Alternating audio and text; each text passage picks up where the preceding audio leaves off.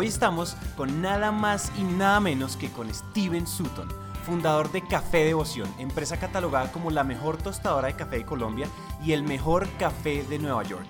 Steven no solo está convirtiendo un commodity como el café en un producto premium de alta cocina, sino que es un modelo a seguir en términos de sostenibilidad ambiental, económica y social. Nos habló también sobre cómo hacer postventas efectivas y sus reglas de oro para un excelente líder. Mejor dicho, Steven es el Bruce Lee de la inspiración útil.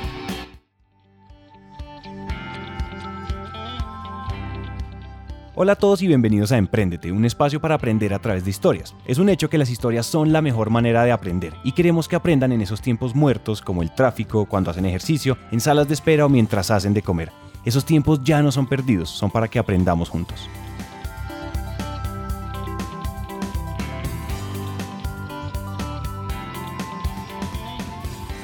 Hola Emprendete, mi nombre es Santiago Cortés y hoy estamos con Steven Sutton, fundador de Café Devoción. Bienvenido, Steven.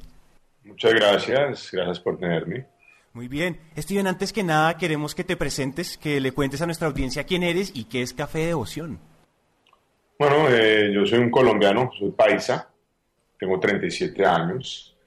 Empecé Café Devoción en el 2006, Café Devotion, digamos así, es una empresa que tiene varias marcas, entre esas marcas está la más reconocida que se llama Devoción, y lo que hace es básicamente mm, un lifestyle alrededor del de el, café. Entonces, eh, somos un producto de muy alta gastronomía y somos un producto en el cual todo lo que hacemos debe tener una razón de ser y, queremos enseñar esta forma de vivir, lo que llamamos el lifestyle de vivir con devoción a través del grano del café colombiano. Y cuéntanos entonces cómo, cómo llegaste a esa idea. O sea, todos los emprendedores solemos tener ese momento donde el bombillo nos prendió. ¿En qué momento? Y cuéntanos un poco cómo fue ese proceso de ideación, digamos, cuando se te prendió el bombillo y dijiste, esto es lo que yo quiero hacer. pues como muchos emprendedores, digamos, yo siempre digo que lo más importante de un emprendedor es tener ganas de hacer algo innovador, de hacer algo nuevo, de hacer algo que a uno le tenga fe o pues interés.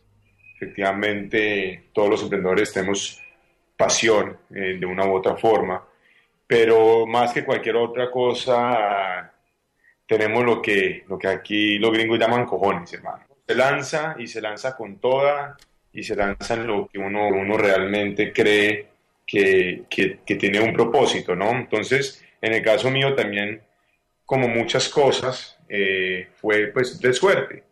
Resulta que yo tenía ganas de empezar una empresa hace mucho tiempo, cuando salí de la, de la universidad, pero esa empresa era de música.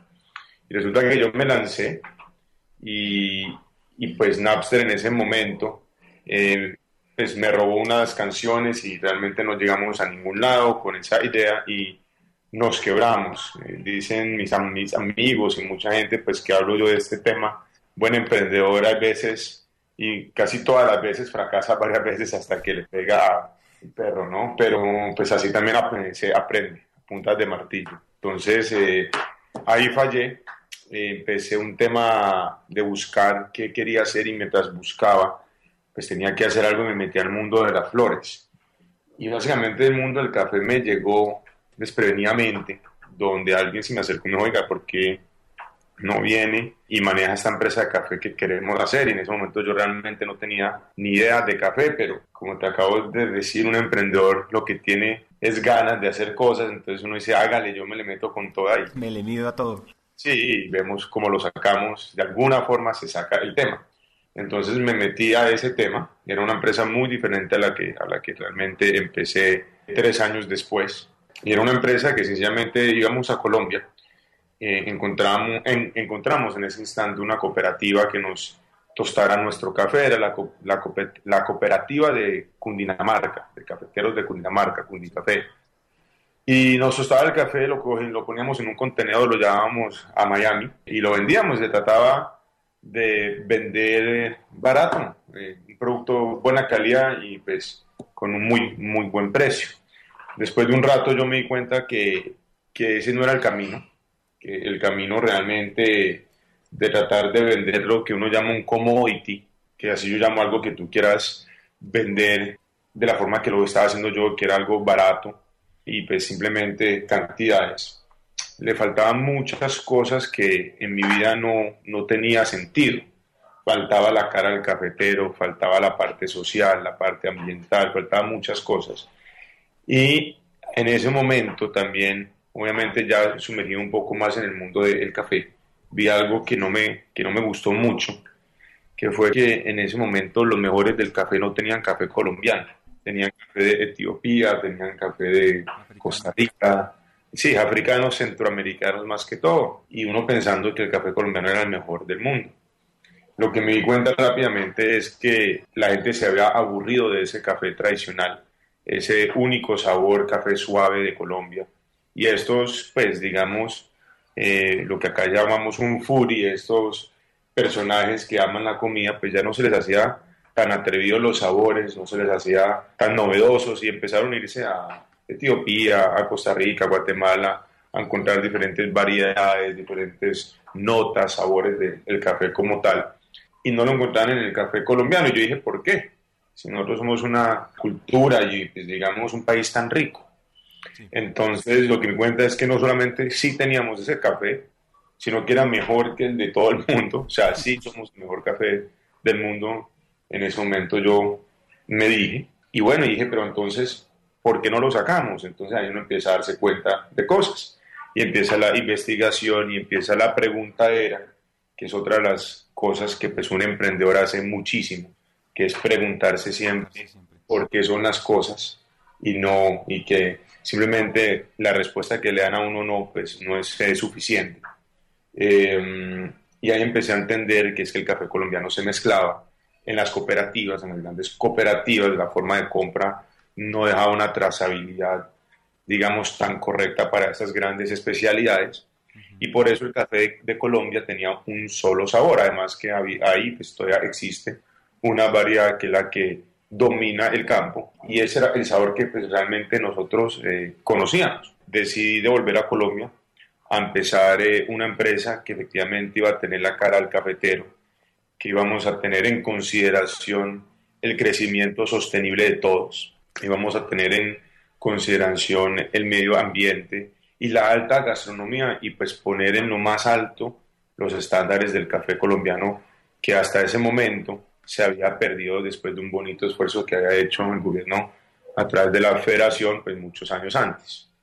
Entonces ahí fue que me volví a, Bogotá, creé Café Devotion, creé la marca Devoción y, mm, y nos dedicamos a buscar las mejores fincas de Colombia, los mejores cafés y todos esos cafés tenían que ser de variedades diferentes, tenían que tener notas diferentes. Y bueno, después de 10 años logré crecer la empresa, logramos abrir, digamos, devoción Estados Unidos, logramos a que hoy por hoy seamos uno de los mejores tostadores del mundo, reconocidos como uno de los 10 mejores tostadores de Estados Unidos y pues reconocidos como yo pensaría que uno de los mejores, si no el mejor tostador en Colombia. Entonces, bueno, ese es, ese es el cuento de cómo, cómo, cómo yo empecé y pues cómo, cómo llegué acá, pues realmente hay muchas, muchos cuentos y muchas cosas y muchos aprendizajes.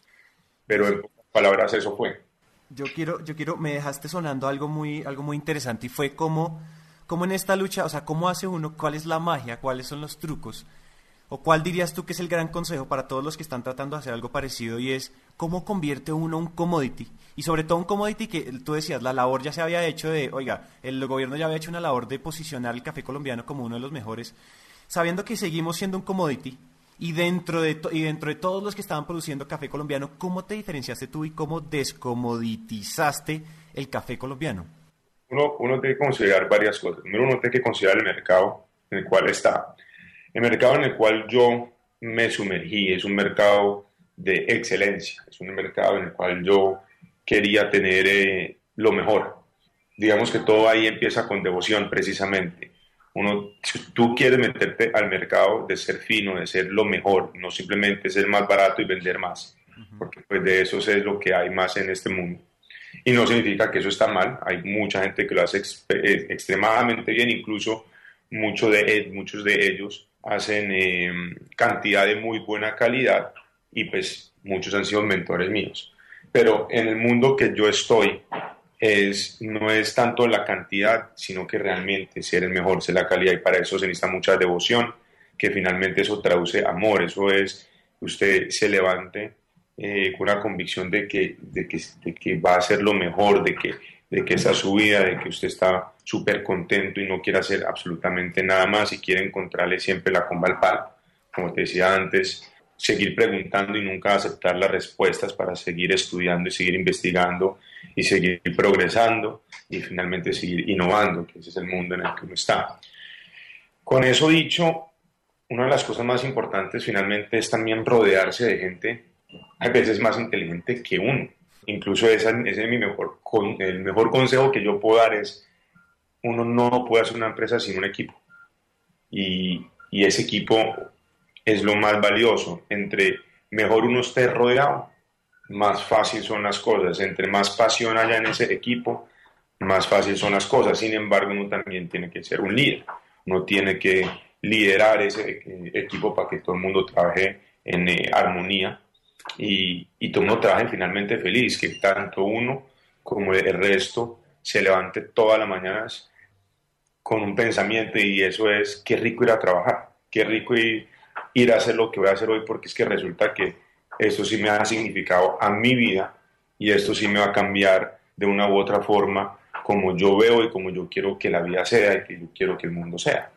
Y eso, de nuevo, hay que tener el equipo correcto y hay que, hay que pues, tener una armonía y hay que liderar ese equipo. Entonces, lo más importante yo creo que es la gente. La gente, definitivamente. Creo que estamos de acuerdo. Yo rescataría de lo que acabas de decir, es el amor por lo que hacemos. Y en una entrevista pasada nos decía uno, la pasión y el amor y el cariño por tu proyecto no te da tregua, es decir, no te da descanso.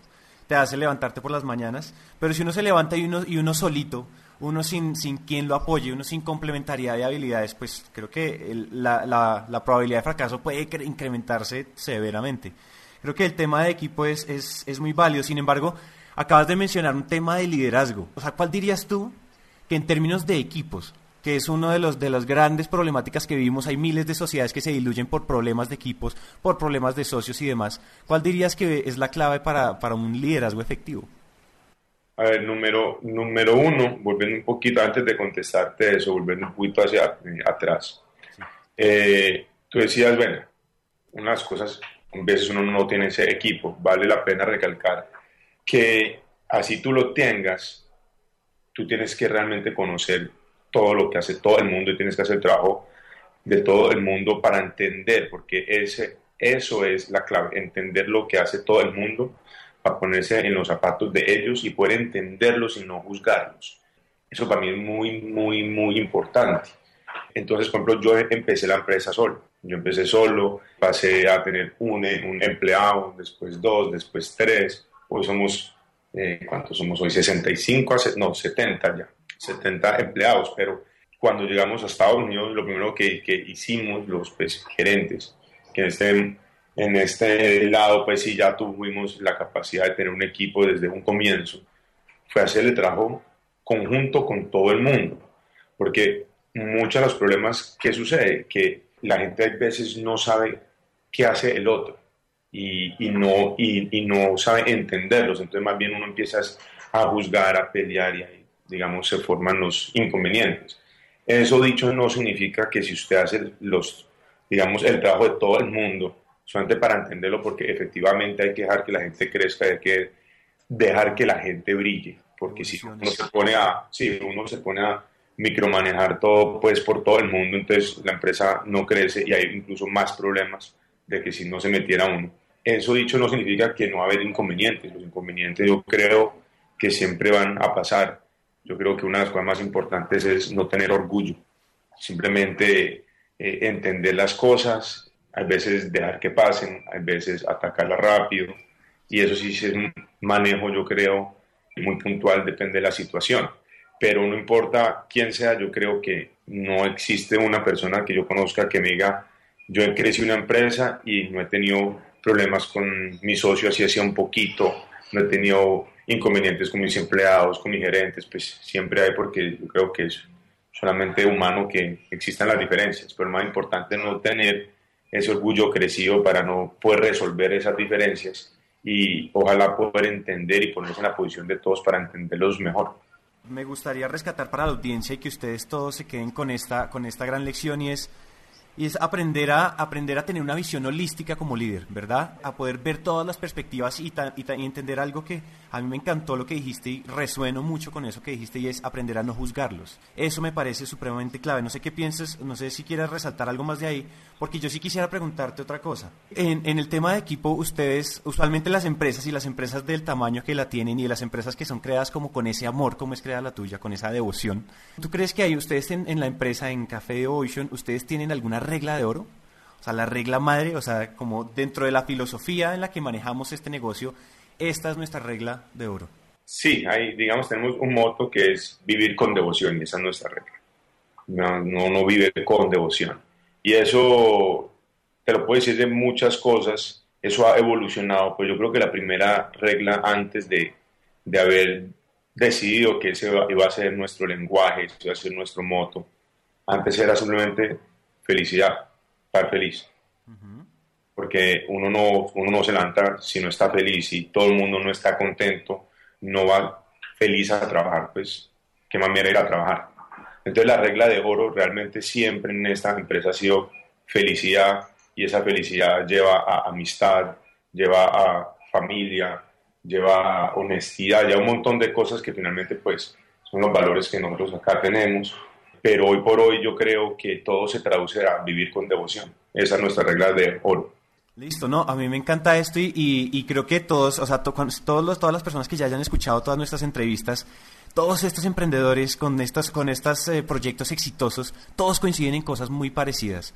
Todos coinciden en cosas, o sea, aquí lo llamamos vivir con devoción, en el otro lo, lo llamamos vivir con propósito.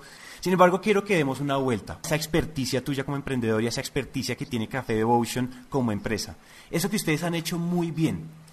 Cuando estábamos nosotros perfilando tu entrevista nos dimos cuenta que ustedes son unos maestros convirtiendo, convirtiendo lo que habíamos hablado de commodities en, en productos premium, pero alrededor de comunidades, alrededor de más allá de un producto, de una, de una experiencia, ¿sí?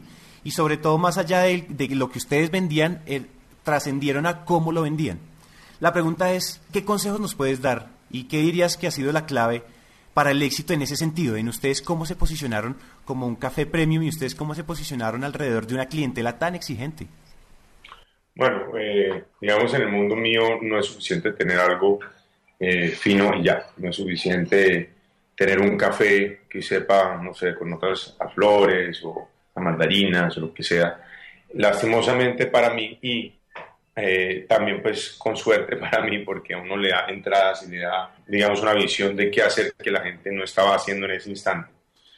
El café no se abre, no se descorcha como un vino, o sea, el café, toda la maestría, todo el eh, esfuerzo, la energía que le mete el cafetero, que en este, digamos que a mí me lo dan el café y yo lo tuesto y toda la energía y la maestría que se mete en ese tueste, si llega al restaurante y, se prepara, el café se prepara mal, se perdió todo. Entonces, en el caso mío, pues hay que hacer muchísimas más cosas después en lo que llamamos la postventa, precisamente para que la maestría no se pierda. Digo, desafortunadamente porque es muchísimo más difícil, uno pues, gasta mucho más energías, dineros, etcétera, pero afortunadamente porque uno también en, ese, en esa zona le da para competir, para innovar y para hacer cosas que nadie estaba haciendo. Entonces, en el lado nuestro, nosotros llegamos a Colombia y lo que hicimos fue un servicio 360 grados. Básicamente decir, oiga, le tengo el mejor café del mundo, pero al mismo tiempo yo le voy a mantener sus máquinas, yo le voy a mantener su, básicamente sus entrenamientos, su, su gente, su servicio, yo se lo mantengo entrenándolos, evaluándolos, cuando usted me necesite, yo en menos de 24 horas le soluciono su problema. Cuando usted me compre algo, yo le doy satisfacción. Bueno, un montón de cosas simplemente no existían. Y lo que uno se dando cuenta es que esas cosas no solamente son para competir y decir que es que uno tiene algo que el otro no tiene, pero también es para proteger su marca, también es para proteger su goodwill y que realmente ojalá todo el mundo tenga una experiencia inolvidable con el producto de uno. Entonces eso, eso fue lo que nosotros hicimos y pues nos fuimos ganando muy rápidamente el mercado de los, café, de los restaurantes y digamos de lo que uno llama el food service de alta gastronomía en Bogotá, hasta un punto que por hoy tenemos más de 400 restaurantes supremamente de alta gastronomía en todo Colombia y, y en ese sector somos los líderes de lejos. ¿Tú crees, después de toda esta experiencia de lo que nos estás contando, crees que de pronto haya alguna fórmula para una postventa exitosa? Que tú digas si de repente, o sea, tú has, tú has, sido un emprendedor que ha pasado por música, flores y seguro que en el colegio emprendiste otras 80 veces. ¿Cuál sería como esa, como, como, como las claves genéricas? Lo más importante era seguir preguntando, seguir curioseando, si se puede decir así. Porque es que todos los mercados, así sea el de uno o uno nuevo, evolucionan y evolucionan muy rápido, especialmente hoy por hoy con todo el tema de, de la tecnología, de la, de la, apertura mundial que hemos ya experimentado por tanto tiempo. Pues es que las cosas cambian muy rápido. Entonces, si uno simplemente se basa en eh, una ecuación, una equation, lo que sea, no te sirve porque alguien va a innovar y alguien te va a hacer algo diferente que, que sencillamente te quita un poquito de mercado.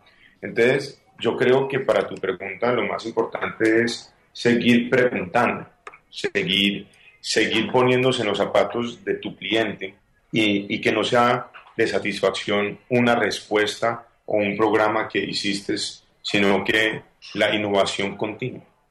Eso yo creo que es, que es lo más importante de cualquier cosa postventa o no postventa, la innovación continua. Cuando nosotros subimos aquí a Estados Unidos, resulta que nuestra postventa de Colombia, pues sí, muy bonito y aquí también sirve, pero aquí ya no es lo más importante, porque aquí resulta que todo el mundo lo hace y todo el mundo lo hace y a veces tienen 100 millones de dólares más que uno, o en el caso de Starbucks, imagínate, pues, billones.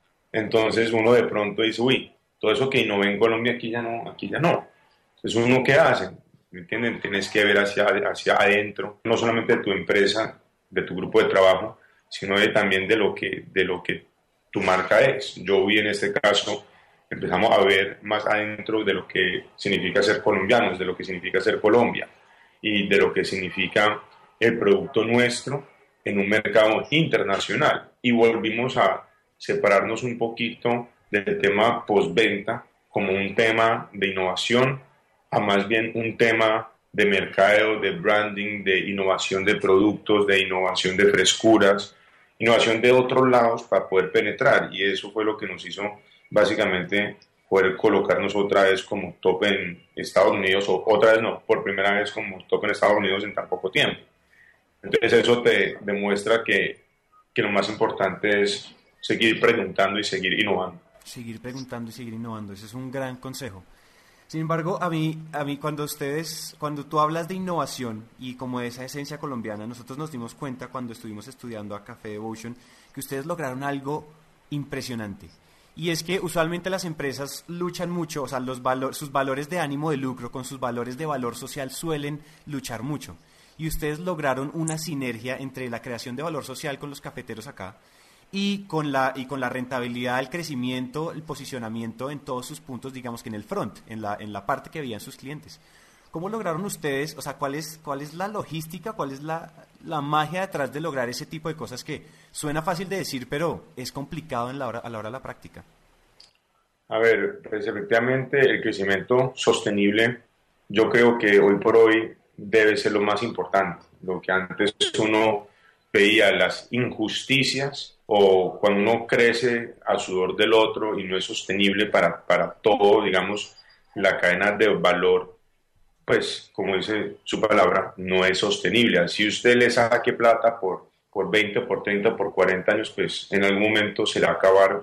Y eso se ve muy, muy, muy claro en el tema de Colombia cuando vemos muchos campesinos, no solamente cafeteros, sino que campesinos que se maman, dejan el campo y se van a la ciudad hoy por hoy en Colombia, pues es obvio que hay un problema grande que muchos campesinos han migrado a la ciudad no solamente por el tema de, de, pues, el terrorismo, de las guerrillas, de las mafias, lo que sea, pero también porque, porque ven que sus abuelos y sus papás se, se rompieron la espalda por tres pesos.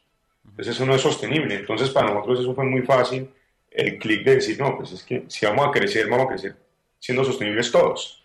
Efectivamente, lo más difícil ahí es encontrar un mercado que te lo pague, que le, que le pague a toda la cadena de valor, ¿no? Pero siempre hay, siempre hay una forma, siempre hay un cómo. Eh, también en ese sentido, básicamente, otra de las cosas que hacemos mucho es, es la transparencia, es la educación.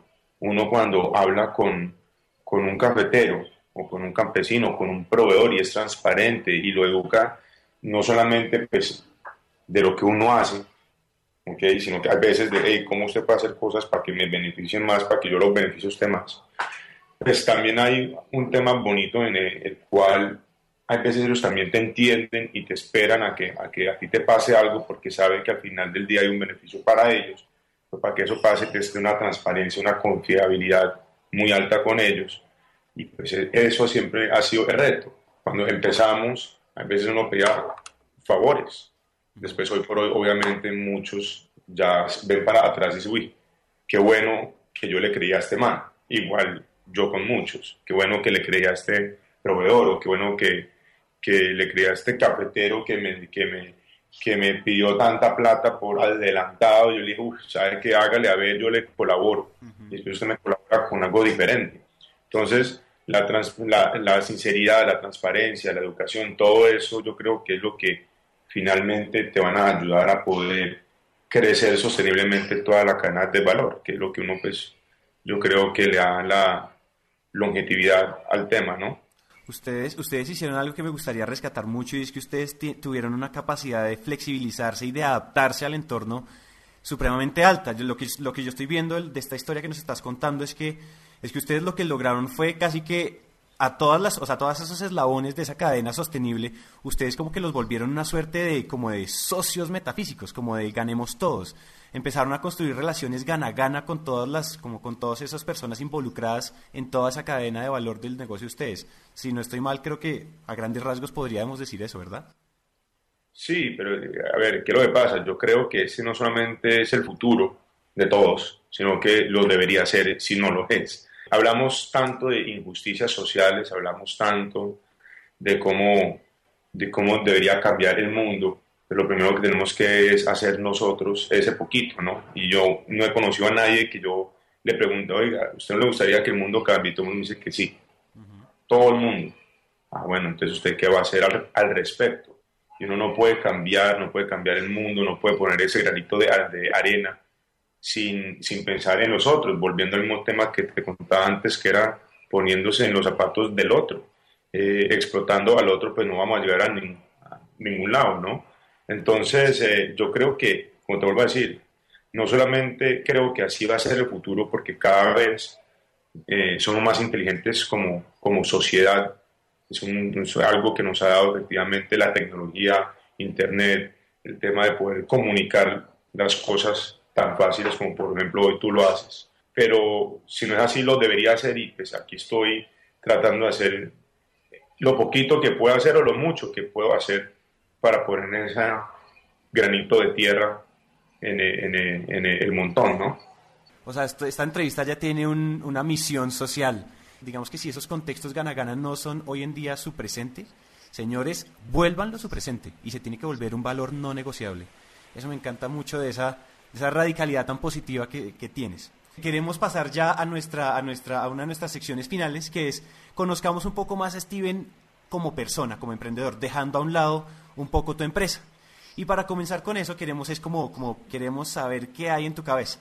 Si tú pudieras volver al pasado y tuvieras cinco minutos con el Steven del pasado, ¿qué le dirías? ¿Qué consejo le darías?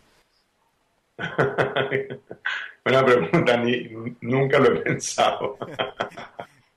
consejo le diría? Yo te decir muy sincero, volver al pasado y dar un consejo puede ser cambiar el presente y, y no me gustaría cambiar el presente. Espectacular, es la primera vez que tenemos este tipo de respuestas y me encanta eso.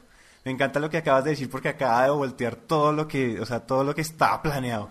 Entonces, definitivamente tienes toda la razón. Cualquier cosita que tú hagas, cambió todo. mejor dejemos todo quieto, ¿sí o qué? Ahora cuéntanos, cuéntanos en, ese, en esa vida de emprendedor que tú has tenido, por todos los negocios que has pasado, cuéntanos, dejando a un lado las empresas, dejando a un lado las marcas, dejando a un lado esos éxitos empresariales, ¿Cuál fue ese momento en términos de mentalidad, de actitud, de vida? Ese momento parte de aguas, ese momento antes y después, cuando se te prendió el bombillo, cuando tuviste esa epifanía y dijiste, oiga, la vida es así, o sea, más dejando a un lado, no, no, con, no con tu empresa, sino más como persona. Ese momento antes y después que llamamos.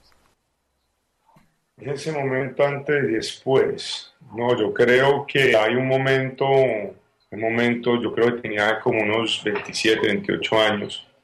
Sí, como hace, más, de pronto hasta más, digamos que fue hace como 7 años cuando empecé a ver que las cosas sí estaban funcionando como, como pues yo quería y que yo podía en verdad dejar un legado de alguna u otra forma. Ese momento en que te das cuenta que uno, que uno sí puede dejar su marca en el mundo y que uno puede impactar al mundo con su talento, con sus habilidades, con sus proyectos, ¿verdad? Sí, sí, más que con, no, no sé si tanto con el talento y la habilidad, sino que pues con lo que está haciendo, pero yo digo que, que el talento y la habilidad la tenemos todos y, y yo siempre digo que devoción no soy yo, somos todos los que hemos trabajado y los que están trabajando hasta hoy en día dentro de la empresa. Entonces fue ese momento que yo vi que esa marca, ese estilo de vida que, que había una vez pensado y, y, hemos creado todos, pues una realidad y sí podía impactar en, en, en una escala interesante. Y eso, eso fue muy lindo. Finalmente, queremos entrar como una ronda de preguntas un poco ya más relajadas que hablan un poco de tu manera de pensar y y terminamos la entrevista. ¿Qué te parece? Telemides, esto es lo que nosotros llamamos la ráfaga, pero vamos a hacerlo un poco más lento porque a veces los emprendedores se nos han quedado medio corchados, medio... ¿Sí? Entonces vamos a hacerlo un poco más lento y vamos a comenzar. Entonces tenemos dos reglas para esto. La respuesta, respóndenos lo más rápido posible, ¿listo? Y sé 100% sincero. Si necesitas ser irreverente, puede ser irreverente, pero necesitamos sinceridad total. ¿Estás preparado? A ver, pues. Listo. Número uno, ¿qué hábito crees que contribuye a tu éxito? ¿Qué hábito creo que contribuye a mi éxito? Eh, la sinceridad y la amistad. La amistad. ¿Qué es lo más loco que has hecho como emprendedor? Devoción. Devoción. ¿Qué te pone incómodo? Las mentiras. Las mentiras. Cuéntanos qué cuenta de Twitter o, o página de Facebook o blog nos recomiendas. No, yo en eso no veo tanto. ¿No? En verdad, no, ninguno. Yo no me meto ni a Twitter ni a Facebook, eso no. Listo, perfecto, súper válido. ¿Qué no puede faltar en tu nevera? Un buen queso. Un buen queso, bien. Yo también, eso tampoco puede faltar en la mía. ¿Qué te falta por hacer en la vida? Todo. Todo. Uy, eso es harto. ¿En qué empresa invertirías ya mismo? ¿En qué? En la mía, hermano. En la mía, perfecto. O en Emprendete, de pronto, quién sabe. En Emprendete, invertamos en Emprendete. Invertamos en Emprendete, buena. Oye, hablando de café, esta pregunta está súper apropiada. ¿Con quién que esté muerto te gustaría tomarte un café de devoción? ¿Con quién que esté muerto me gustaría tomarme un café de devoción? Uh -huh. Uy, eso me preguntaron hace poquito y un montón de cosas. Yo creo que con Golden Mayer. ¿Sí? ¿Por qué? Una razón rápidamente. Ah, Ahora un poquito. Una señora con una mente impresionante. ¿Sí? Y me gustaría pick her brain. Pick her brain. Válido. ¿Tuviste amigos imaginarios? ¿Tuve amigos imaginarios? No. No has tenido, no, nada que tenemos emprendedores con amigos imaginarios. ¿Qué pasa? Recuerde, no. Oye, finalmente, Steven, ya nos entregaste un montón de consejos, pero ¿qué consejo que te hayan dado? ¿Cuál crees que es el consejo más valioso que te ha dado un tercero? El consejo más valioso que me da un tercero, que básicamente el aprendizaje está lleno de eh, errores y eso es lo más importante de eh, la vida, eh, por tomar esos errores y convertirlos en eh, historias de éxito.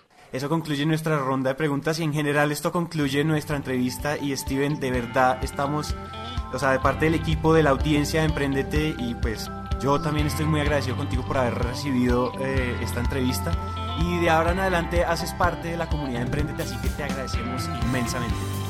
Muchas gracias, hombre. Que tengan un buen día.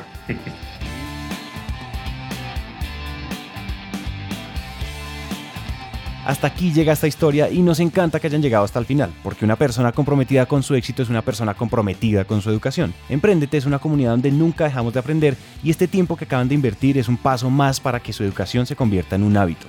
Y recuerden que de cada mil personas que nos escriben nos tomamos un café o hacemos una llamada con por lo menos 100 de ellas. Así que dejen la pena y escríbanos por WhatsApp.